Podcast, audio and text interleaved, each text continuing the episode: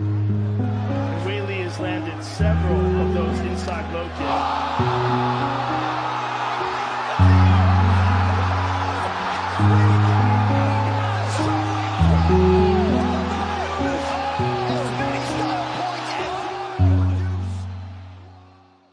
Hola, ¿qué tal? Toma dos. Toma dos porque estaba, estaba grabando y no le había dado al, botón de grabar. En fin, eh, menos. ¿ves? ¿ves? ¿Ves por qué no hago directos? Si es que no estoy listo. No estoy listo aún para esto. El año que viene ya veremos, pero de momento no. Eh, te decía que, que, bueno, que cómo estás. Eh, y te lo pregunto porque, no sé, digo, yo, a lo mejor estás, estás triste, ¿no? A lo mejor tienes ese, ese sentimiento que, que a mí me está pegando porque. Oye, lo que hemos eh, visto este pasado fin de semana ha sido el último evento de la UFC del 2022. Se nos ha acabado la UFC ya por este año y, y se, va, se va a tirar un, pues prácticamente un mes de, de vacaciones. Eh, eso sí, el 2023 eh, vuelve y, vuelve con muchísima fuerza. O sea, el, do- el- el 2023 va a empezar bien, ya te lo digo yo. Pero bueno, que, que yo tengo esa sensación que te digo, ¿no? Esa sensación de, bueno, y ahora ya se acaba y, ya. O sea, va a pasar una semana, vale que es Navidad, ¿no? Y tal. Después Año Nuevo y... Tengo muchísimo, muchísimo que pensar, ¿vale? Eh, ahora mismo lo que vamos a hacer o sea, es hablar de este evento y, seguramente durante esta semana, ya en la recta final de la semana, viernes, me imagino yo, un viernes, un sábado, pues eh, vamos a hablar, ¿vale? Eh, vamos a hablar muy seriamente de pues de, de lo que ha estado sucediendo, ¿no? Estas, estos últimos meses. Pero bueno, que más allá de esta sensación que, que tengo de, de, bueno, de que ya se nos ha acabado la, la UFC este año, eh, también tengo que decirte que, que es que lo necesito, ¿vale? Necesito cerrar ya este año, necesito cerrar ya esta temporada 3. Temporada 3, o sea, madre mía, ¿eh? Y, y bueno, y enfocarme, eh, ver qué es lo que voy a hacer el, el próximo año y, de verdad, o sea, ojalá, ojalá tú que me estás escuchando, tú que me, que me apoyas, que me dejas tus comentarios y demás, ojalá que, que bueno, o sea, que, que lo escuches y, que me dejes tu opinión porque, porque bueno, porque quiero pensar que, que, estamos aquí, ¿no? Eh, que esto es algo que, que bueno, que, que, hago yo como aficionado para ti, aficionado, que podemos compartir pues eh, lo sucedido en cada evento. Y, y, esto es lo que. Esto es por lo que lo hago, o sea, ni más ni menos. O sea, lo hago por, por eh, tratar también, ¿verdad? O sea, de dejar ahí un, un, archivo en el que yo luego pueda volver y decir, a ver, o sea, qué sucedió en este, en este evento, o, o, qué, o, qué fue lo que pensé cuando este peleador pelea, peleó, se enfrentó contra este otro. Y si de ahí podemos sacar conclusiones juntos, oye, pues créeme que, que me ayuda bastante, ¿no? Me motiva, me motiva mucho, ya te lo he dicho muchas veces. Cada vez que me dejas un comentario, vamos, es un subidón para mí. Eh, pero bueno, mira, voy a hablar bastante acerca de, lo que ha sucedido en este UFC Vegas 66, como te digo, último evento de, del año, y como voy a comenzar desde preliminares, o sea, no, no todos, pero los que yo considero que son los más eh, importantes, eh, creo que se nos va a hacer un poquito largo. Mm, así que mm, vamos a ir comenzando. No me voy a enrollar mucho con la, con la entradilla. ¿Y qué te parece? ¿Qué te parece si nos vamos directamente con resultados? Bien, ¿no? A ver, déjame aseguro que esto esté grabando, que se esté escuchando bien. Sí, todo correcto. Pues mira, comenzamos con resultados. Peso gallo. Sergei Morozov ganó por decisión unánime a Journey Newsom. En el peso mosca, Manel Cape ganó por decisión a David Borak. En el welter, Rinat Ya lo diré. Madre mía, estos apellidos. Pakretinov también ganó por decisión eh, unánime a Brian Battle eh, en el peso ligero. Rafa García por decisión a Majeshate. En el peso gallo, Said Nurmagomedov, ojo, ganó por sumisión en el segundo asalto a Seidyokruf Kakramonov. En el welter, Matthew Semmelsberger ganó por decisión a Jake Matthews. En la pelea estelar de las preliminares, Cory McKenna mmm, ganó por, eh, por, decisión a Cheyenne Blismas. No hay manera de que me acostumbre yo a este apellido. Cheyenne Vice, para mí sigue siendo Cheyenne Vice. Eh, y tengo que hacerme, o sea, porque es, porque es así, ¿vale? Tengo que hacerme a este apellido, a Blismas. En fin, eh, luego ya en la cartelera estelar, Mikal, y seguimos con apellidos de estos impronunciables, Oleksiechuk ganó por KO técnico a Cody Brundage en el primer asalto, en el peso ligero, Drew Dover noqueó en el segundo asalto a Bobby Green, en el pluma, Alex Cáceres, Bruce Leroy, ganó por KO en el primer asalto a Julian Erosa. En el peso mosca, Amir Albazi noqueó en el tercer asalto a Alessandro Costa. En la pelea coestelar, peso ligero, Arman Sarukian ganó por decisión unánime a Damir Ismagulov. Y en la pelea estelar, peso medio, Jared Cannonier ganó por decisión dividida y por lo visto controversial a Son Strickland. Bien, pues ahora sí, una vez dicho esto, vamos a hablar sobre lo que, pues lo que considero, ¿no? Lo más eh, relevante de este último evento, que bueno, que casi casi que es todo, ¿no? Así que, ya lo sabes, yo soy Rafa Ramírez y estás escuchando MMA en acción. Comenzamos.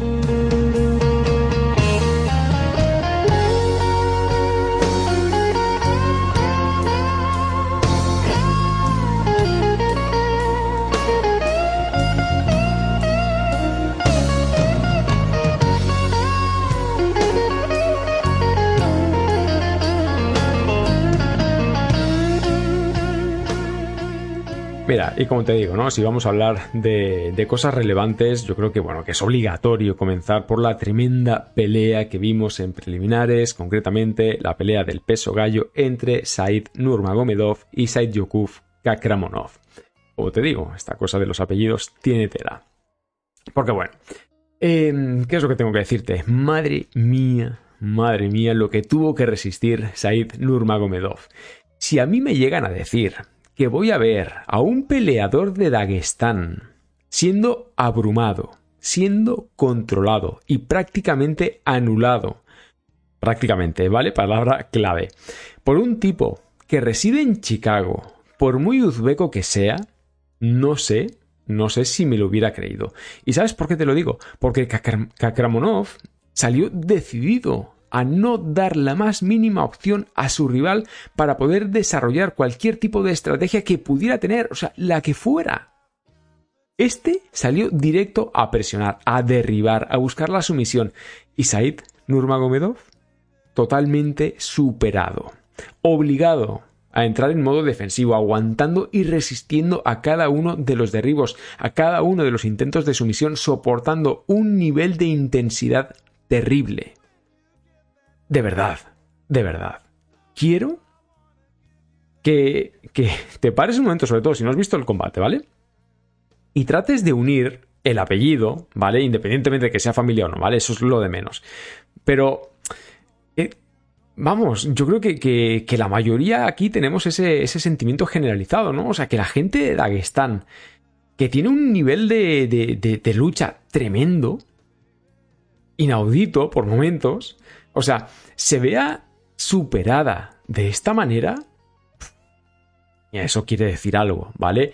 Y es algo muy, muy positivo eh, a favor de Kakramonov. Eh, mira, por ejemplo, en cuanto a números, Kakramonov intentó 12 derribos en poco menos de dos asaltos completos, es decir, 12 intentos de derribo en prácticamente 9 minutos. Por si te lo preguntas, consiguió 5. En el primer asalto controló durante cuatro minutos y medio a su rival. En el segundo salió con el mismo nivel de presión, consiguió el derribo y tuvo el control durante casi casi tres minutos y medio. Hasta que, claro, hasta que en uno de esos intentos de derribo, mientras Said se resistía a caer, se sacó una guillotina desde la posición defensiva, que ya te digo yo, que Kakramonov no se la, bueno, te iba a decir, no se la esperaba, es que ni él ni nadie. Y cuando este cayó, Said lo único que tuvo que hacer fue ajustar, cerrarla y forzar al peleador uzbeco a hacer el tap out. Es decir, se sacó de la manga un recurso brutal que le permitió salir con la victoria de una pelea que estaba perdiendo, pero con bastante claridad. Pero porque, insisto, Kakramonov se lo estaba llevando por delante y en un momento, en un descuido, en un error, en una laguna defensiva, o sea, como lo quieras llamar, este chico de Dagestán se inventó una guillotina que le permitió salir con una victoria más y ya van cuatro consecutivas. Por tanto, estoy muy, muy impresionado con el nivel de habilidad de Said Nurmagomedov. Y no porque dude de su capacidad para finalizar, sino por tener la paciencia, la inteligencia y el recurso perfecto en el momento oportuno para conseguir una victoria que muy muy pocos esperábamos, ojo, ojo, tal y como se estaba desarrollando esta pelea. En fin, esta gente de Dagestán sigue demostrando que es cosa muy muy seria. Em, seguimos, y cómo no, peso welter, Jake Matthews contra Matthew Semmelsberger. Ay, mira, lo primero que quiero decirte es que Jake Matthews es un guerrero, independientemente del resultado. De eso no debería haber la menor duda, porque la facilidad con la que sobrevivió, sí, este es otro. No, no, no eh, en la misma medida, pero bueno, ya me entiendes, ¿no? Eh, la facilidad con la que sobrevivió a todo lo que Matthew Semmelsberger le lanzó es algo increíble. O sea, sobrevivió a ese primer crochet de derecha del primer asalto. Y eso que parecía que estaba cao. Claro, Semmelsberger lo que hizo fue irse a la lona y tratar de finalizarlo. O claro, luego en el peor de los casos, pues tú puedes pensar, vale, o sea, si no lo va a finalizar, pues por lo menos va a tratar de desgastarlo lo suficiente como para ir madurando el cao. Vamos, porque es que lo hemos visto en infinidad de veces, en infinidad de combates. 18 golpes significativos contra 8 en el primer asalto. A ver, no es una cantidad así exorbitante que digas, pero bueno, o sea, que hay una diferencia evidente ahí. Y en el segundo, más de lo mismo, otra vez la derecha de Matthews, eh, eh, para que Jake Matthews se fuera a la lona. ¿Vale? Entre Matthews va la cosa, ya lo ves. Y en el tercero, una vez más, derecha tremenda para que Matthews volviera a caer. Es decir, o sea, asalto tras asalto se repitió exactamente el mismo patrón, la misma historia. Matthew Semmelsberger consiguió un knockdown en cada asalto. Y me estás diciendo de verdad que, a pesar de ese a priori claro dominio, Jake Matthews es un guerrero. Pues sí. ¿Y sabes por qué? Porque más allá de que Semmelsberger fue superior en prácticamente todos los sentidos, hubo una cosa, una sola cosa que no consiguió. ¿Y sabes qué fue? Fue romper moralmente a Jake Matthews, que asalto tras asalto, caída tras caída, continuaba levantándose, continuaba respondiendo y continuaba buscando la sorpresa con esa izquierda tan peligrosa que tiene. Y sí, la sensación que, que bueno, que por lo menos yo tenía era que, que la pelea la estaba ganando claramente Matthew Semmelsberger. Y de manera sólida, de manera consistente. Pero Oye, es que de verdad, de verdad, dime algo. ¿De qué demonios está hecho el mentón de Jake Matthews? Es que es absurda la cantidad de daño que absorbió, es absurda la fortaleza mental que tuvo para que aún en el último asalto saliera de la presión de su rival, para irse a por él y castigarlo con las combinaciones. Y en ese momento, te lo juro, o sea, yo no me imagino, no puedo imaginarme lo que Semmelsberger debía estar pensando. O sea, después de conectarle los mejores golpes, los más claros, los más contundentes, después de haberlo puesto en la luna tres veces, como te digo, una en cada salto, después de haber estado cerca de finalizarlo una vez en cada salto, que este tipo se siguiera levantando y le siguiera respondiendo a cada uno de sus golpes. Y no solo eso, sino que en ese último asalto es que encima terminara mejor presionando más e incluso conectando sus mejores golpes desde una posición de poder, porque sí, terminó encima de él, me parece una absoluta locura. Por eso te digo que hay que poner en valor el desempeño de los peleadores dependiendo de las circunstancias del combate. Porque mira, a ver, esto es mi opinión, ya lo sabes. Esta pelea, sí, la gana de manera sólida Matthew Semmelsberger. Pero la sensación que me transmitió fue la de un peleador que hizo todo bien, pero que no pudo finalizar a un rival al que casi casi dominó a placer. No me puedes decir, es que no es necesario tampoco finalizarlo, o sea, simplemente con que gane de manera sólida, de manera contundente, que digas, vale, la victoria es suya. Con eso vale, sí, con eso es suficiente. Pero, claro, luego te paras a pensar y resulta que Jake Matthews no es ningún top 10, ni siquiera top 15. Simplemente es un buen peleador, un competidor más, que lucha por hacerse un hueco en la mejor competición de artes marciales mixtas del mundo. ¿Y que eso es parte del crecimiento de los peleadores? Sí, claro que sí.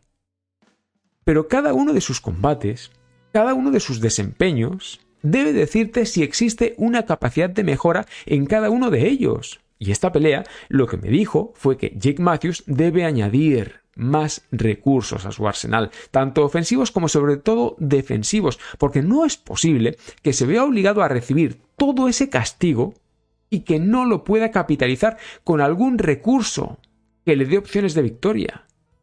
Por lo tanto, Matthew Semmelsberger ganó, sí, pero necesita ser más contundente.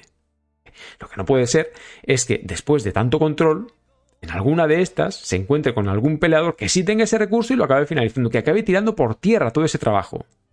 Y Jake Matthews, sí, perdió. Y de muy poco le sirvió tener a su favor uno de los mentones más bestias que he visto en los últimos meses. Así que, ahí lo tienes. Madre mía. Seguimos. Seguimos y mira, lo vamos a hacer con el peso baja femenino. Cory McKenna contra Cheyenne, voy a decirlo bien, Blissmas. Y, digo yo una cosa. Cory McKenna es muy buena, ¿vale? Eh, pero yo, a quien quería ver, era a Cheyenne Blissmas. Porque necesitaba saber si podía convertirse en una peleadora consistente. Y claro, y un emparejamiento como este, pues será ideal para poder sacar conclusiones. Me explico. Mira, la, naturaleza de, de es la que es, ¿vale? Es una peleadora de presión y por sus características físicas necesitaba sí o sí cerrar la distancia para llevar la pelea a su terreno. Vale. Cheyenne Blismas es más grande, tiene más envergadura y como striker creo que es superior, pero todo lo que tenía a su favor de cara a este emparejamiento quedó en absolutamente nada. Y eso que desde el primer segundo las dos se fueron hacia adelante a cruzar golpes. Y claro, como máquina es tan pequeña y tiene tan poco alcance, pues lo que hizo fue adueñarse el centro del octágono. Decidida a presionar, a buscar una distancia que Blismas de inicio, sí, palabra clave, de inicio, le negó básicamente porque se dedicó a contragolpear contragolpear y aprovechar cualquier error defensivo que, la galesa pues le pudiera ofrecer, ¿no?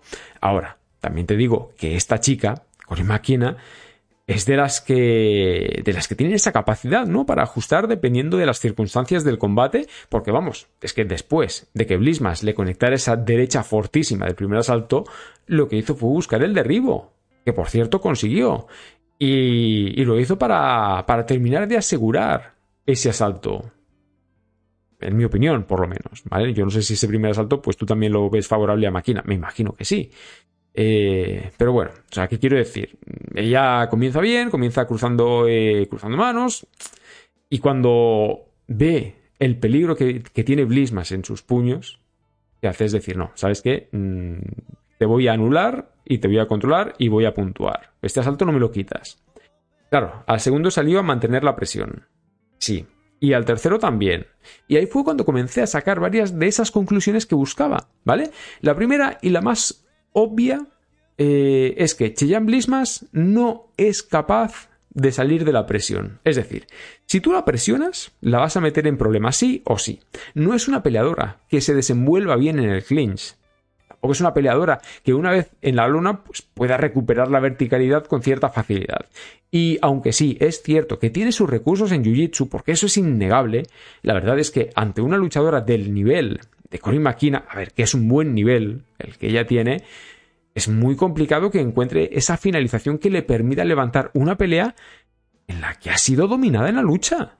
Vamos. Em, ahora, en cuanto a la chica galesa, ¿no? Esta chica tiene apenas 23 años. O sea, no puedo imaginarme lo que sería ella en un peso átomo. Porque claro, es que verla dominar así en el paja y ante una peleadora como Cheyenne Blismas, madre mía, de verdad, madre mía. ¿Quieres números? Ya sabes que, siempre, siempre estoy mirando números. Em, dos de tres derribos a lo largo de tres asaltos. Nueve minutos. Estos son números favorables a máquina, ¿vale? Nueve minutos, eh, 41 segundos de control. Y ojo, que ese tiempo de control no es solo a ras de lona, sino que también contra la reja desde el clinch. Sacó muchísimo volumen de golpes. 103 golpes totales. Sí, o sea, aquí ya metros significativos y todo esto, pero son 103 golpes totales contra 66 de Blismas. Eso sí, se quedó por debajo tanto en golpes significativos como en precisión, eh, porque, a ver, porque la verdad es que falló muchísimo. Y si quieres ir más a fondo, pues también creo que hay que destacar que hay ciertos momentos en los que pierde la posición. Sí, o sea, cuando la pelea se va a la pierde la posición. Una posición que en teoría le tendría que ser favorable y lo que le permitió a Blismas buscar varios intentos de sumisión a lo largo del combate. Por lo tanto, Mari Makina es una peleadora con un futuro tremendo. Creo que de eso no tendríamos que tener duda. Pero también creo que es conveniente que pula todos, eh, todas esas eh, lagunas para que sea lo que realmente puede llegar a ser. En cuanto a Blismas, mal, de verdad, mal. Eh, mal porque me esperaba bastante más de ella. O sea, yo esperaba que la controlara desde la distancia, a base de contragolpes, que defendiera mejor los intentos de derribo y en definitiva que mostrara más determinación, más agresividad y más ganas de ganar. Pero bueno, esto es como, como aquello de la selección natural, ¿no? O sea, solo avanzan los más fuertes y en este caso, pues Cory Makina fue la más fuerte de la noche.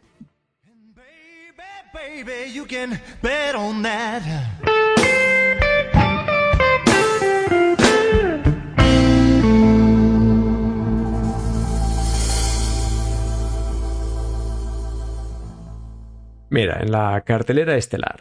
Comenzamos por la pelea del peso medio y aquí sí, hay que destacar el desempeño de Mikhail Oleksiechuk que por cierto, se llevó uno de los Performance of the Night al vencer en el primer asalto por KO técnico a un Cody Brundage que salió con, con mucha más intención. O sea, lo cierto es que salió con mucha más intención. Y digo intención porque precisamente en eso se quedó, en intención de hacer algo. Es decir, Brundage salió con una idea fija y esa fue la de presionar y derribar. Nada más, ¿vale? Desde el inicio, cerró la distancia, buscó el derribo, se aferró a la espalda y poco más. Lanzó apenas dos manos en tres minutos y no conectó ninguna. Así que, mientras la pelea se desarrollaba a ras de lona, incomprensiblemente, Cody Brundage pierde la posición mientras buscaba la montada.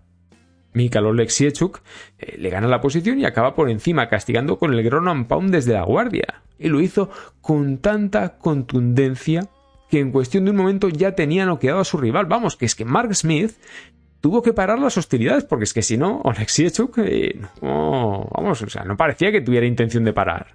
En definitiva, victoria muy clara, muy, muy clara y muy contundente para este peleador de apellido poco amigable, de verdad.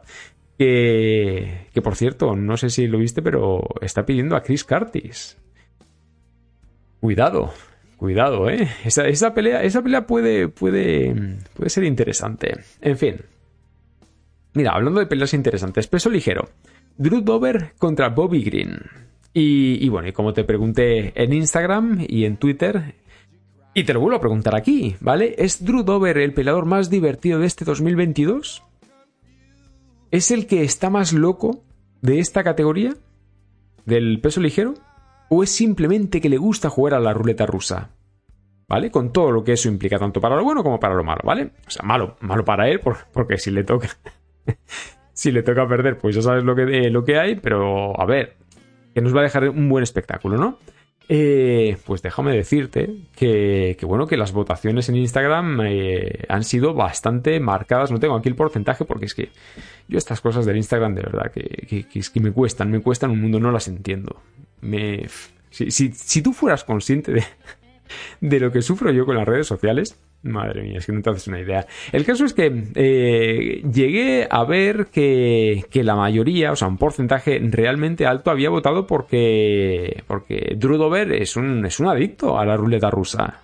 ¿Vale? O sea, que ni es el más divertido ni es el que está más loco de la categoría, sino que, pues mira, le gusta esto. Y, y de verdad, o sea, yo te lo pregunté porque desde inicio de año, este año ha peleado tres veces, ha tenido tres victorias quedó claro que sus peleas son caóticas, que son alocadas, o sea, que son de alternativas, que, que pueden caer perfectamente de cualquier lado. Por eso te lo preguntaba, ¿sabes? Porque quería saber tu, opinión. Y, y, bueno, y es más, si te fijas, todas esas preguntas lo que vienen a decirme es que sin ninguna duda es uno de esos peleadores que dan espectáculo que, tal vez, pues sí, es más o menos técnico, será más o menos contundente, más o menos agresivo, pero independientemente de eso, este es uno de esos que disfrutan dentro del octágono. Y créeme, esta es una de esas peleas que desde que la ves en cartelera dices, esta, este, Drew Dover contra Bobby Green es el combate que quiero ver. Este no me lo pierdo, ¿vale? Pero por la naturaleza de ambos peleadores. Porque, oye, yo no sé, de verdad, yo no sé quién de los dos está peor. Porque Drew Dover me ha demostrado que es que está muy loco. Este es de esos a los que les pegas y es que encima te sonríen. De los que les cortas, sangran y siguen hacia adelante. De los que los tumbas y se levantan y van a por ti. Y es que encima encuentran la manera de finalizarte. Y el otro, Bobby Green, ese es de los que pelean con un desparpajo tremendo. De los que se gustan a sí mismos. Y de los que gustan los demás, evidentemente. De los que tienen tal confianza que se permiten bajar los brazos y se dedican a hablar mientras te destrozan a base de contragolpes. Este es de esos que tienen un boxeo vistoso, agresivo, divertido. Y claro, que al arriesgar tanto, pues deja lagunas defensivas que inevitablemente pues fomentan el espectáculo, ¿vale? Pero porque le da opción al rival. Ni más ni menos. Y es que él es así. Él lleva años peleando así. Y, no parece que tenga intención de cambiar su estilo de pelea, mucho menos a estas alturas de carrera, vamos. Ya sabes lo que dice, ¿no? Que el perro viejo no aprende trucos nuevos. Eh, por lo tanto, Dover y Bobby Green es la pelea que siempre quieres ver. Y no, no defraudó. Porque todo lo que esperaba sucedió. Ambos de inicio salieron a intercambiar golpes, ambos eh, salieron dispuestos a ofrecer, bueno, a hacer, mejor dicho, a hacer lo que mejor saben hacer. Drudover a presionar y provocar el intercambio, y Bobby Green a poner distancia de por medio mientras castigaba con una precisión tremenda con sus contras. Es que, oye, de verdad no tardó en provocar una hemorragia nasal a Drudover. ¿Y este? Este sonriendo, yendo hacia adelante y disfrutando. Y Bobby Green hablando, con las manos abajo, cazándolo una y otra vez con ese jab tan increíble que tiene. Vamos, es que por momentos la cabeza de, Drudover parece una diana. Y en serio, Dime, dime de qué está hecha esa cara. ¿Vale? O sea, dime de qué está hecha la cara de Drudover para resistir todo lo que le lanzan sin que cambie esa actitud tan amenazante que tiene. Es que me parece increíble, de verdad. Eso fue el combate. Bueno, eso fue mientras duró, eh, porque ninguno de los dos parecía estar dispuesto a ajustar o hacer algo diferente a lo que esperábamos. Y claro, siendo así, pasó lo que tenía que pasar. La presión de, de Drudover coincidió con la temeridad de Bobby Green, que con las manos abajo y dependiendo de su cabeceo acabó recibiendo un crochet de izquierda tan demoledor que lo acabó desconectando. Por lo tanto, digo yo una cosa, a ver, si ya sabes cómo es, si, si ya lo conoces, o sea, ¿para qué lo dejas hacer? Si este tipo lleva todo este 2022 haciendo lo mismo. O sea, lo hizo contra Terrence McKinney en una de las peleas del año, lo hizo contra Rafael Alves y lo ha vuelto a hacer este sábado contra Bobby Green. Tres victorias por KO en tres combates increíbles. Y yo no sé cuánto va a durar esta racha de victorias, porque, a ver, peleadores de estas, de estas eh, características pues suelen caer por su propio peso más pronto que tarde. Eso sí, tan divertidos como él, como Drew Dover, hay muy pocos. Y ojalá se haga esa pelea contra Jalen Turner. Aunque, a ver, aquí entre tú y yo, ¿vale? Yo lo dudo mucho porque este es un top 10. Y Drew Dover es que ni siquiera está entre los mejores 15. Habrá que ver en qué puesto queda después de este combate. Pero yo, así, de inicio, lo veo complicado, ¿vale? Y, mira, vamos a enlazar. Ya que estamos hablando de peleadores increíbles, ¿no? Peso pluma, Alex Cáceres contra Julian Erosa. A ver, tengo que, tengo que, decírtelo, ¿vale? O sea, me alegro muchísimo por la victoria de Alex Cáceres. Pero no porque tenga algo contra Julian eh, Erosa, que no, ¿vale? Sino porque este es un tipo que es que me cae muy bien. Es uno de esos peleadores de compañía que lleva la tira de años compitiendo en la UFC. O sea, concretamente 11 años. Y que sí, durante la mayor parte de su carrera ha sido incapaz de ser consistente, encadenando algunas victorias, a ver, que hacían pensar tal vez está para... pues para una pelea de, peso, una pelea importante, pero que cada vez que se enfrentaban hombres, yo que sé, como Uriah Faber, como Jair Rodríguez, pues se caía, se caía y le costaba dos, tres combates reencontrarse con la victoria. Pero... Claro, luego lo recuerdas y caes en que Alex Cáceres siempre volvía y siempre lo hacía manteniéndose competitivo. ¿Vale? Por eso te digo, o sea, hay muchos peleadores que, llevan la tira de años peleando en la UFC y que sí, pues que han sido inconsistentes, pero, pero que tienen algo. ¿Sabes? Tienen, tienen eh, ese, ese, punto de competitividad, ¿no? Ese estilo que lo hace vistoso, que lo hace, pues, eh, generar afición. Y claro, luego tú te paras a mirarlo, ¿sabes? Y lo ves que debuta en UFC en 2011. De 2011 a 2019 tiene 20 peleas. De esas 20 peleas, 9 victorias. O sea, a ti cuando te dicen 9 victorias ya, sabes que eh, el asunto no es positivo, ¿vale? 9 victorias, 10 derrotas, un no contest. Vamos, con esto queda claro lo que te quiero decir, ¿no?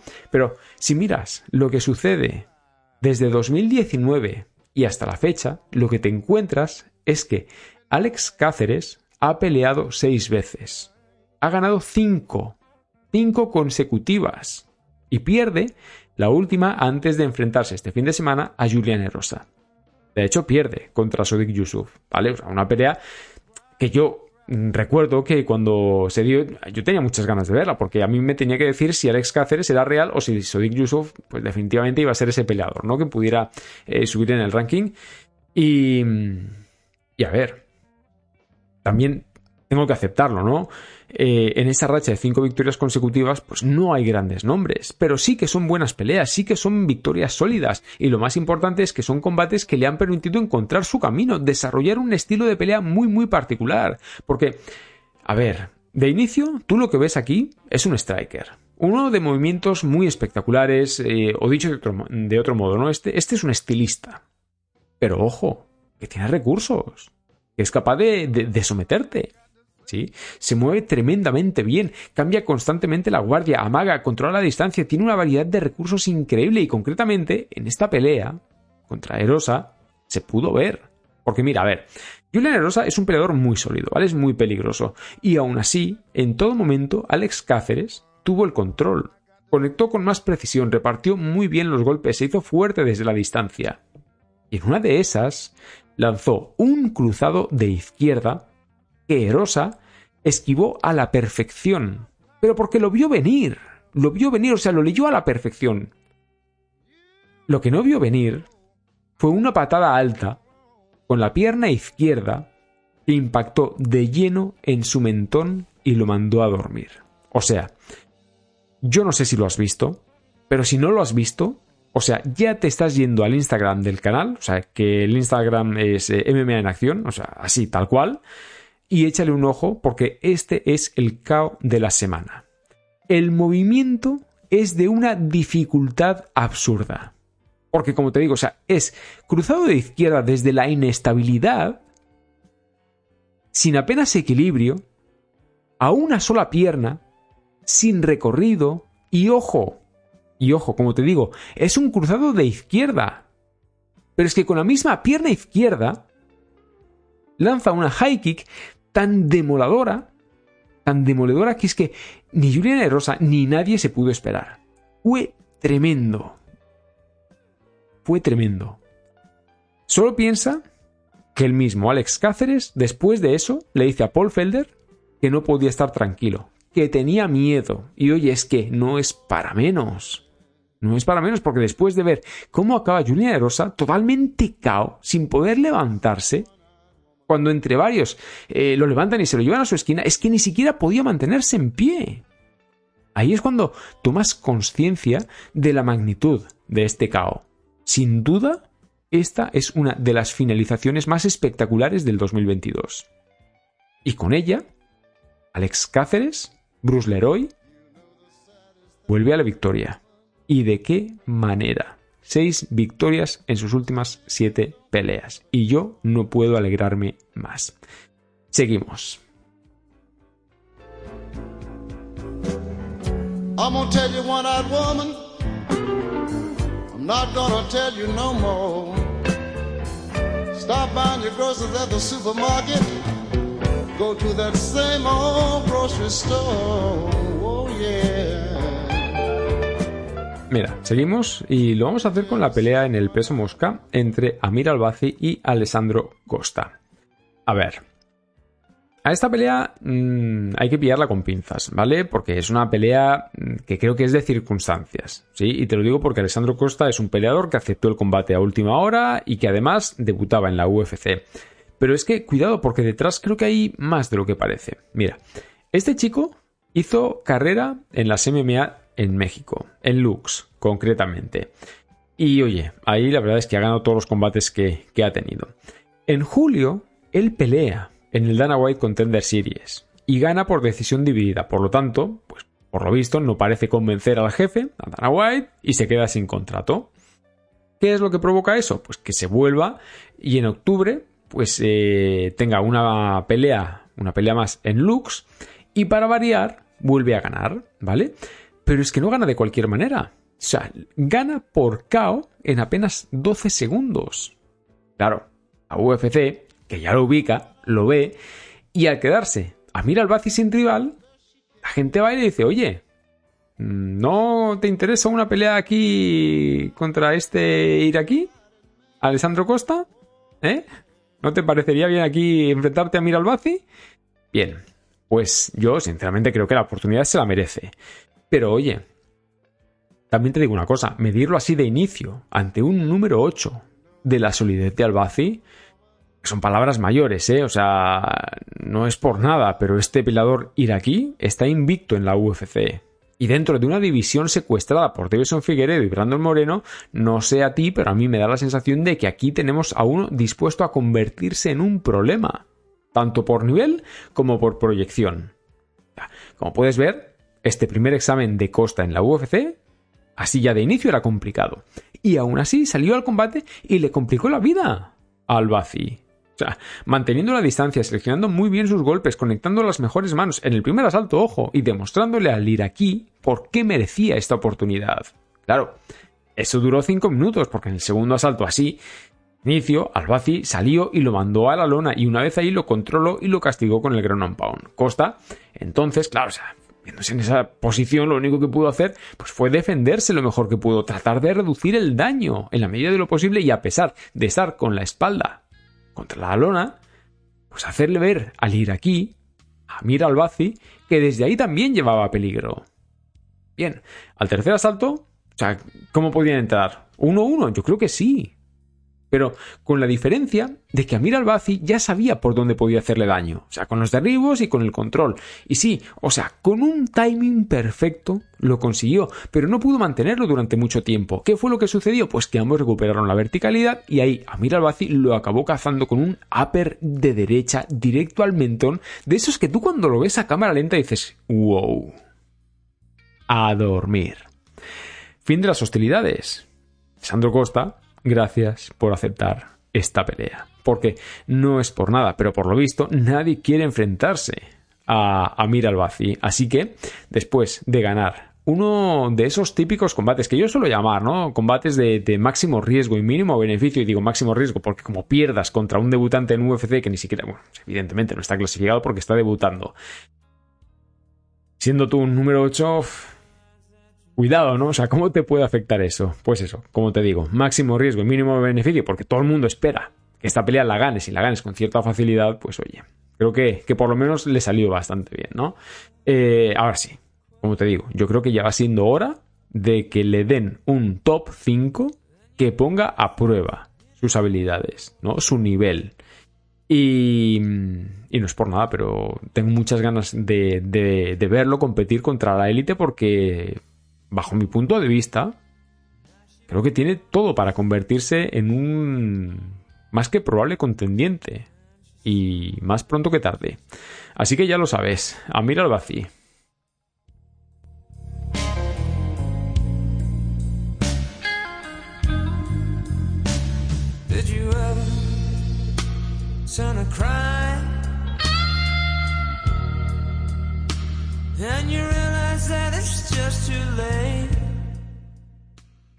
Arman Sarukian contra Damiris Magulov, ¿no? Esta, es la pelea que todos queríamos ver, ¿verdad?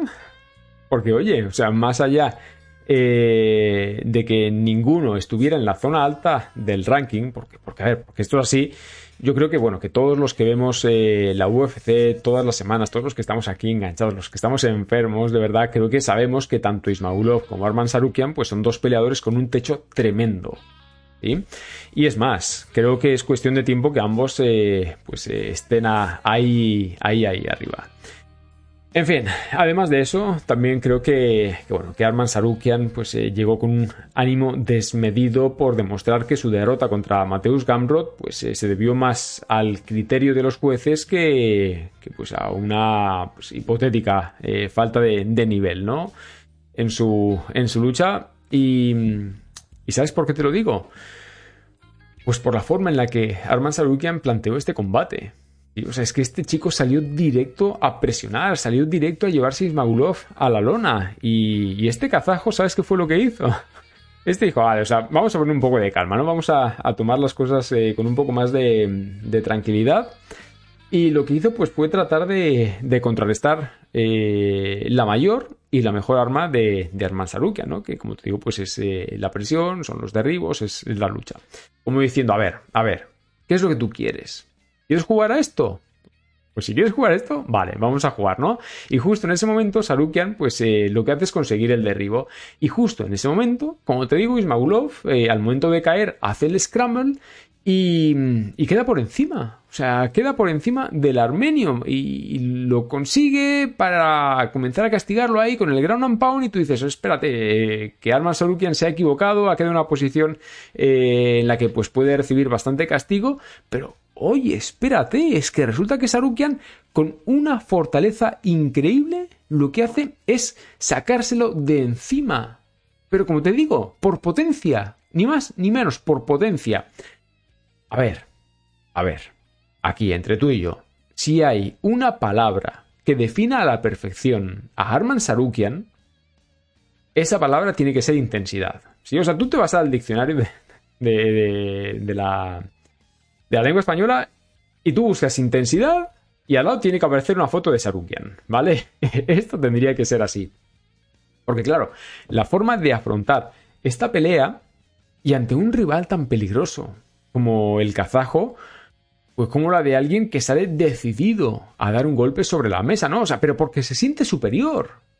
Se siente superior. Y oye, no hay más que ver la forma en la que trata a Ismagulov. O sea, cómo lo presiona, cómo lo levanta. Literalmente lo levanta para ponerlo en la lona. Cómo plantea la pelea para transmitir esa sensación de atropello. O sea, de que es que se lo está llevando por delante. Y el otro, pues lo único que puede hacer es, reaccionar, ¿no? Y, a ver, Ismaulov, ¿tiene recursos? ¿Tiene defensa? Claro que los tiene. Claro que los tiene, pero es que lidiar con alguien que te abruma con ese nivel de intensidad es muy complicado, es muy difícil, pero porque no te deja un momento de respiro. No te permite desarrollar tu estrategia. Sí, eh, algo a ver, algo relativamente parecido a lo que vimos en la pelea de preliminares, la de Said Nurmagomedov y, y eh, Kakramonov, ¿no? Insisto, salvando las distancias, pero bueno, más o menos. Eh, por el nivel de intensidad de Kakramonov, digo. Eh, y claro, y todo eso mientras Sarukian, pues, demostraba que es un luchador fortísimo. Me parece increíble, de verdad. O sea, con unas capacidades técnicas y atléticas muy, muy top. Eh, claro, tú te paras a, verlo, a revisar sus combates y dices, joder, es que es muy, muy sólido arriba, tiene muy buen boxeo, sabe medir muy, muy bien la distancia. O sea, este, este chico, Arman Sarukian, este entra, conecta, sale y seguida, y, seguido de eso se va a buscar el derribo. Es tremendo, de verdad es tremendo. Es uno de esos peleadores que cuando los ves piensas, madre mía, este este es pesado, ¿eh? este es un pesado. Y, tal, como te lo digo, o sea, es que estoy segurísimo de que Ismaulov lo veía venir y pensaba, madre mía, o sea, ¿ya viene otra vez a buscar el derribo? ¿Ya viene otra vez a intentar eh, la sumisión? Claro, llegados a, ese punto, creo que, bueno, es que también hay que poner en valor al kazajo, ¿vale? Porque ya no es solo que resistiera la presión de Sarukian, ni sus derribos. A ver, que por cierto, que, no pudo defender en, la mayoría de las ocasiones o que sobreviviera a su dominio, sino que los pocos momentos en los que la pelea se desarrolló de pie, Damir Ismaulov respondió a cada uno de los golpes del armenio. Esto es así. Y sí, a ver, sé muy bien que, a ver, que eso no es, eh, no es suficiente para ganar este pedazo de luchador, pero es que lo que hizo Arman Sarukian fue dar un golpe sobre la mesa contra un peleador del nivel. O sea, y te puedo decir perfectamente que tiene un nivel que no corresponde a su, número en la clasificación. O sea, no corresponde. Ismaulov es mucho mejor peleador que otros que están por encima de él. Y. ¿Y qué sensación? Digo yo, ¿qué sensación te deja Sarukian? Pues. La de.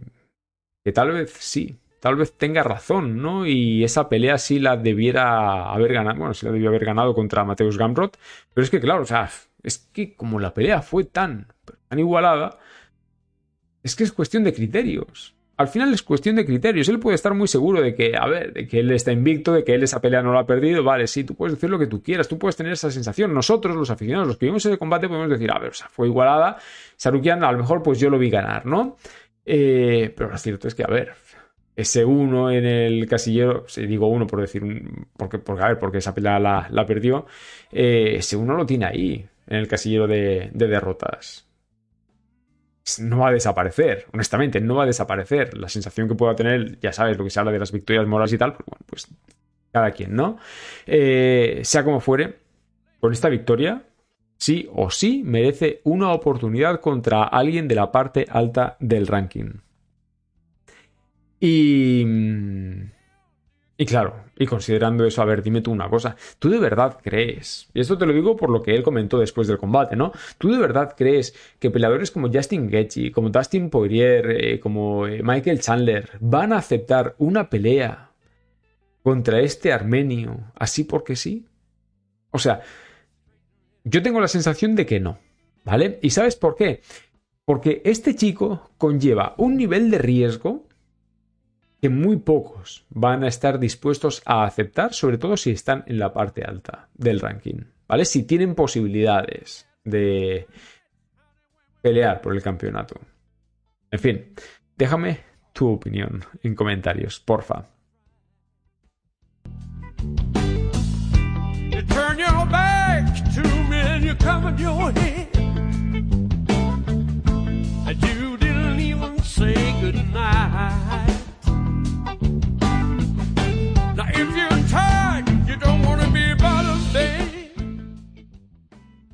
Mira, y llegamos a la pelea estelar del último evento, la última pelea estelar del último evento de la UFC en este 2022. Son Strickland contra Jared Cannonier. Peso medio. A ver, mira.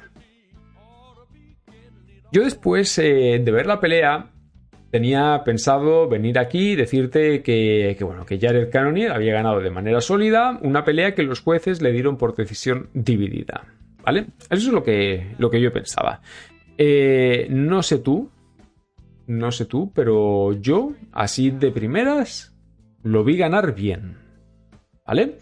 Eh, tanto por daño causado como por iniciativa, por agresividad, lo que quieras. Pero claro, es que aquí pasa algo, ¿vale? Y es que yo los domingos me levanto muy muy temprano, trato de verlo todo lo que puedo de, la UFC, que, nunca lo consigo, nunca consigo terminar de, ver el evento completo, y luego me voy, ¿no?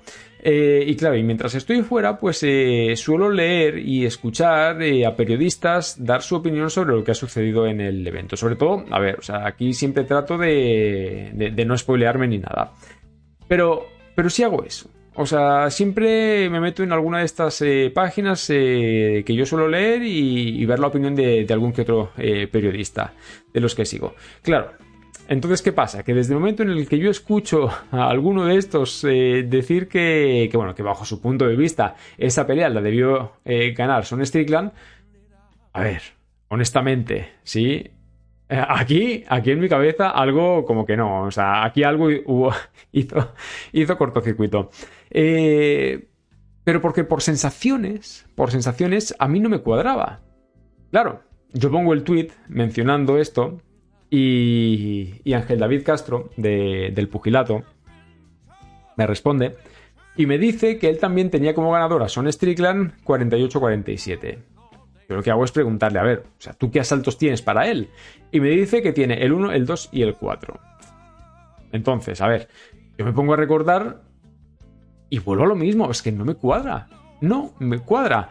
Eh, porque, por ejemplo, a ver, si yo le tuviera que dar un asalto a Strickland, le, daría el quinto, pero por la forma en la que lo cierra. ¿Vale? O sea, yo creo que en el quinto lanza, al final del quinto, sobre todo lanza todas las patadas que no lanza en todo el combate. Total. ¿Sabes qué es lo que me toca? ¿Sabes qué es lo que me toca, no? Me toca volver a ver esta pelea para tratar de entender qué es lo que más de uno ha visto a favor de Son Strickland. Y así ya de inicio, lo que tengo que decirte es que independientemente de a quién tengas tú como vencedor, dos cosas, ¿vale? La primera es que te olvides de los robos, ¿vale? Los robos no existen, por más que muchas veces, eh, digamos, eh, aquí ha pasado algo raro, ¿vale? Eh, pero bueno, no existen los robos, sobre todo en peleas tan igualadas como esta. Porque insisto, porque esto va de criterios. Y la segunda es que, es que al final da igual quién haya ganado, porque el resultado. El resultado es el mismo. Gane uno o gane otro, el resultado es el mismo y luego te diré por qué, ¿vale? Por lo tanto, a ver, quiero decirte varias cosas y debo comenzar por las expectativas que, que yo tenía, ¿vale? expectativas que no se cumplieron. ¿Y por qué? Por, pues porque yo me esperaba fuegos artificiales. La verdad, yo esperaba fuegos artificiales, yo esperaba un caos. Eh, pero no por nada, sino porque creo que es la naturaleza de ambos peleadores. O sea, Jared Cannonier es un tipo que ha conseguido ganar por KO en tres divisiones diferentes. O sea, este ha ganado por KO en el peso pesado, en el peso semipesado y en el peso medio. ¿Vale? Eso significa algo. Eso significa que tiene cloroformo aquí. Claro, en cuanto a Son Strickland, bueno, a ver, este es de los que va hacia adelante sin miedo a nada. En teoría, ¿vale? Ya me entiendes. Este es un striker puro, es casi casi un boxeador. Con todo lo que eso implica, tanto para lo bueno como para lo malo, ¿no? Vamos, que es que tiene muy buena defensa. ¿Sí? Mide muy bien la distancia, tiene capacidad para contragolpear de manera eficiente, para sacar el jab, eh, tiene muy buen volumen eh, de golpes, además, a ver, creo que tiene una pegada considerable. Pero claro, también tiene unas limitaciones muy, muy evidentes. O sea, por, por ejemplo, ¿vale? Esa carencia que tiene para lanzar las patadas, le cuesta muchísimo lanzar las patadas o para luchar, por más que alguno que otro diga que, bueno, que tiene muy buen nivel, incluso hasta él creo que lo ha dicho, que tiene muy buen nivel de, lucha, ¿no? Esto debe ser como, como, lo de Santa Claus, dicen que existe, yo no lo he visto, en fin. Em, así que, considerando eso, y sin olvidarme también de que Cannonier históricamente, a ver, viene de un peso eh, superior y Strickland viene de uno inferior, pues lo que yo pensé lo que yo pensé es que pues, era mucho más factible una victoria de Jared Cannonier que de Strickland. Y sabes, eso, así de primeras, eh, me dejaba una sensación pues un tanto extraña. Porque mi sentido común lo que me decía es que este californiano, que sí, que tan mal lo ha pasado en su carrera, ya había tocado techo. Y sí, muy bien podía haber sacado esa conclusión desde hace tiempo, ¿no? Desde alguno de sus combates eh, anteriores. Es que ni siquiera me hizo falta, o podría hacer falta, ningún... A ver, me lío, ¿no? Eh, digo que tal vez ni siquiera fuera necesaria esa pelea contra, contra eh, Pereira para darse cuenta de eso, porque todos sabemos lo que es Son Strickland. Y, y, voy a volver a insistir, o sea, dentro de, de sus fortalezas y con los emparejamientos correctos, o sea, él no deja de ser un muy buen striker. ¿Sí? Pero cuando lo mides contra otros que pueden aportar algo más, por poco que sea, ahí ya te das cuenta de que hay algo que no encaja con él. ¿Sí? Y eso contra Cannonier es que lo vi desde el principio. Que luego lo explotara más o menos, que le sacara más o menos partido, pues ya es otra cosa, ¿no? Eso ya es otro, otro debate. Pero mira, a ver. Eh, en la retransmisión insistieron bastante, bastante eh, en que a Strickland le estaba pasando o le, había pasado factura eh, su derrota contra Alex Pereira. ¿Sí? Y, claro, o sea, yo lo estaba viendo y estaba pensando, ¿por qué? O sea, no. En mi cabeza esto era un, no rotundo, o sea, ¿qué me estás contando? Y no tiene nada que ver uno con otro, ¿vale? Pero claro, luego me puse a darle vueltas y caí en algo, ¿vale? Son Strickland apareció Fíjate tú, apareció con un timing perfecto en el camino de Alex Pereira para que pudiera justificarse su acceso al campeonato. ¿Vale? O sea, porque si, si eh, Son Strickland no está en ese puesto del ranking en el momento preciso en el que Alex Pereira va a por eh, Israel Adesanya, no sé yo si Pereira hoy sería campeón, ¿vale? Es decir, em, Pereira se encontró con un striker que, sabía perfectamente, bueno, sabía, lo sabíamos todos que no lo iba a llevar a la lona.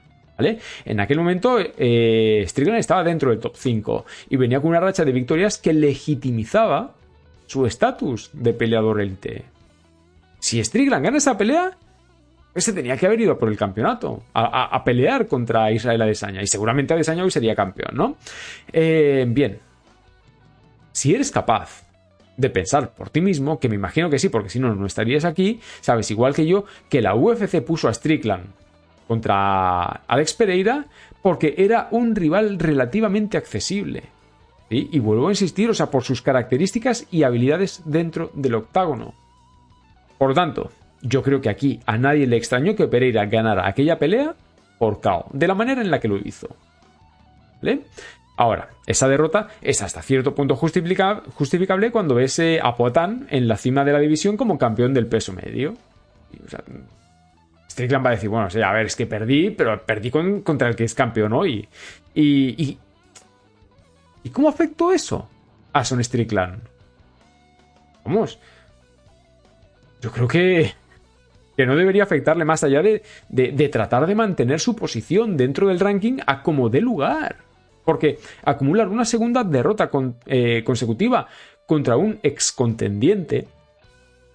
Porque no olvidemos que Canonier es un ex contendiente, de capacidades, pues tal vez sí, ¿no? Similares a, las de Poitán, pero por pegada, pegada, pues podría ser un motivo para decir, tengo que tener cuidado porque no quiero descolgarme de la zona alta. Y entonces, ¿qué hubiera sucedido con todo ese recorrido hasta el top 5? Hubiera quedado en nada. Por lo tanto, yo entiendo que el planteamiento de Son Strickland, puedo entenderlo de verdad, que el planteamiento de Son Strickland para este combate pudiera cambiar, ¿no? Que pudiera ser más conservador, que pudiera ser más cauteloso, que pudiera ser más estratégico. Pero insisto, por evitar el retroceso en el ranking de la división y por tratar de recuperar sus opciones de campeonato. Ahora, es que claro, tú dices que si pierde, sigue bajando, sigue cayendo, pero es que si gana, si Strickland hubiera ganado a Canonier, o sea, ¿Es un que es top 3 Canonier? ¿Un ex contendiente? ¿Uno que viene de perder contra, contra Desaña? Es decir, que si Strickland le gana a Canonier, Strickland, vamos, o sea, ocupa su lugar perfectamente. En fin, em, como te digo, o sea, esto mismo tú lo tomas y lo puedes aplicar a la, de la misma manera a Canonier, ¿vale? Porque es que él viene de perder contra Desaña. Y, y claro, tú dices, con un cambio de campeón, o sea, ¿quién te niega una nueva oportunidad contra el nuevo dueño del cinturón de esta división? Es que claro, ahí estaba la motivación de Canonier. Y debido a eso, pues también puede ser normal que no se volviera loco y que tratara de evitar riesgos para ganar y mantenerse como un contendiente. Porque esta división ahora mismo está abierta. Y no sabemos qué es lo que va a suceder. Entonces, claro, considerando todo eso, entiendo que esta pelea se desarrollara de, de manera pues, tan, tan estratégica, tan conservadora, y aún así ambos chocaron en sus planteamientos, y aún así ambos se negaron a ajustar. Canonier salió decidido a castigar las piernas del californiano para poder cazarlo arriba. Eso esto incluso lo explica después del, del, combate. Y Strickland decidió a contrarrestar la fortaleza de Canonier con su buena defensa y con sus contras y con sus jabs arriba, o sea, como un boxeador, vamos. Eso, eso fue el combate. Eso fue el combate durante 25 largos minutos. Cinco asaltos en los que puedes pensar que tal vez ganó uno o que ganó otro por matices, ¿vale? Como te decía al inicio, yo puedo pensar que ganó Canonier porque fue más agresivo, porque generó más presión, pero también puedo pensar que ganó Strickland porque anuló en gran medida el ataque de Canonier, o porque lo controló con la distancia, o porque lo mantuvo a raya con su llave constante. Por lo tanto, a ver, tengas como ganador a uno o a otro, o sea, no es más que criterio. Es decir, o sea, ¿a qué le das más valor? Y ahí, perdóname, pero va a ser muy difícil que nos pongamos de acuerdo. Es por eso que te digo que viendo dos veces esta pelea, vale, pues puedes entender, ¿no? Los argumentos de unos y de, y de otros. Y oye, de verdad, son muy válidos y sí, tienen sentido, todos tienen sentido, pero tú sabes, tú sabes qué, qué es lo que yo vi. Lo que yo vi fue un sinsentido dentro de esta división, ¿vale? ¿Y sabes por qué? Porque estos dos peleadores pueden ser muy muy entretenidos, ¿vale? Con las circunstancias correctas, con los emparejamientos adecuados, ya sabes. Pero cuando recuerdas sus desempeños frente a los que están por encima de ellos en el ranking, es cuando entiendes que poco importa quién haya ganado. De verdad, muy poco importa porque ninguno de ellos tiene la capacidad de poner en problemas al campeón, ¿sí? El campeón se llame Israel Adesanya o se llame Alex Pereira sea quien sea, no tienen esa capacidad para ponerlos en problemas. O sea, no pueden aportar algo diferente a, sus mayores fortalezas. Y, claro, y es que luego te paras a pensar y dices, vale, es que es cierto, es que ambos cayeron frente a ellos. O sea, Strickland cayó ante Pereira de manera bastante fácil y Cannonier cayó ante Adesanya de manera pues bastante, pues, evidente, ¿no? Pero es que claro, si luego te paras a pensar que es que ahí arriba hay un tipo que se llama Robert Whittaker. Es que dudo mucho que creas que alguno de estos dos tiene la capacidad para derrotarlo en este momento de su carrera. ¿Vale? Por tanto, y para ir terminando, creo que ambos se plantearon la pelea pensando en proteger sus carreras, ¿no? En evitar errores que les pudiera costar la victoria. Y eso finalmente pues les acabó eso finalmente les acabó costando algo tan importante como la forma en la que, en la que puedes ganar, ¿no? Y, y de verdad, o sea, voy a volver a lo que ya te he contado otras veces, o sea, la importancia de las formas. ¿Por qué? Porque tú cuando peleas de manera conservadora, mm, sabes que reduces mucho las posibilidades de dar un golpe sobre la mesa. y Reduces muchísimo la capacidad para atraer a los focos para generar esos eh, vídeos que luego rondan por las redes sociales, esos vídeos de highlights. Vamos, es que lo hago yo. Yo cada semana, después del evento de la UFC, lo que hago es poner en, la cuenta de Instagram el caos de la semana. Pues aquí no lo vimos, ¿sabes? Y, y claro, o sea, y cuando por las circunstancias que tienes, porque estás ahí arriba, porque vienes de pelear contra el campeón, lo que tú quieres es atraer los focos oye, yo creo que tienes que arriesgar más, tienes que ser más agresivo. Y claro, y finalmente, ¿qué es lo que te queda? Pues finalmente lo que te queda es la derrota eh, para Son Strickland, que lo aleja pues de la zona alta, precisamente lo que quería evitar. Y la victoria eh, para Jared Cannonier, que, bueno, que es una victoria que no convence a nadie de que, de que, bueno, de que se trate de un posible rival capaz de poner a prueba a Potán Pereira. O sea, ni uno consiguió lo que quería, ni el otro con la victoria, pues eh, consiguió la relevancia que tal vez buscaba. Y. Y como te digo, o sea, refiriéndome a Canonier, digo que no tiene la capacidad para poner a prueba a Potán, Pereira, porque en el caso de que, yo que sé, de que vuelvan a pelear, de que haya esa pelea de revancha, ¿no? Entre Pereira y Adesanya, y gane Adesanya, que Adesanya recupere el título, ¿de verdad tú quieres volver a ver a Canonier enfrentándose a The Last Stylebender? Ya te digo yo que no, ni tú ni la UFC. Seamos honestos, ¿vale? En fin, eh, como ves, luces y sombras, luces y sombras en el último evento de la UFC de este 2022.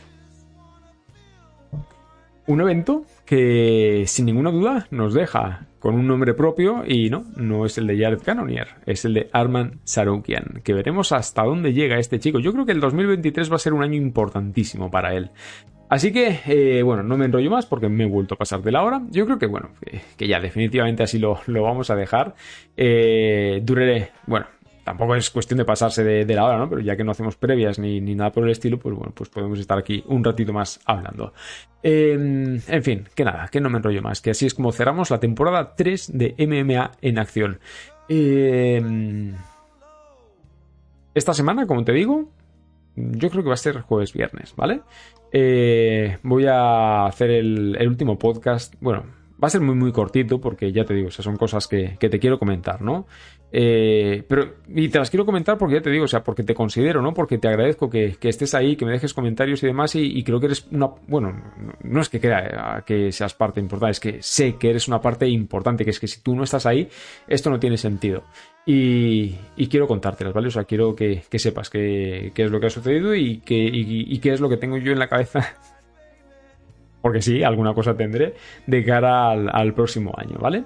Eh, luego, aparte, también lo que te quiero decir, y seguramente también te lo eh, repetiré al final de, semana. Mm, voy a subir algo muy, muy chulo, ¿vale? A ver, muy, muy de mi estilo, ¿vale? Pero es algo que, desde el año pasado quería hacer, eh, pero luego ya por cuestiones de tiempo, pues no, no consideré pues, oportuno y, y este año este año no se me escapa lo quiero hacer y, creo que, es, algo, es algo curioso, ¿vale? Así que, porfa, estate atento a la cuenta de, YouTube del canal, ya sabes, MMA en acción, igual, o sea, está igual en todas partes.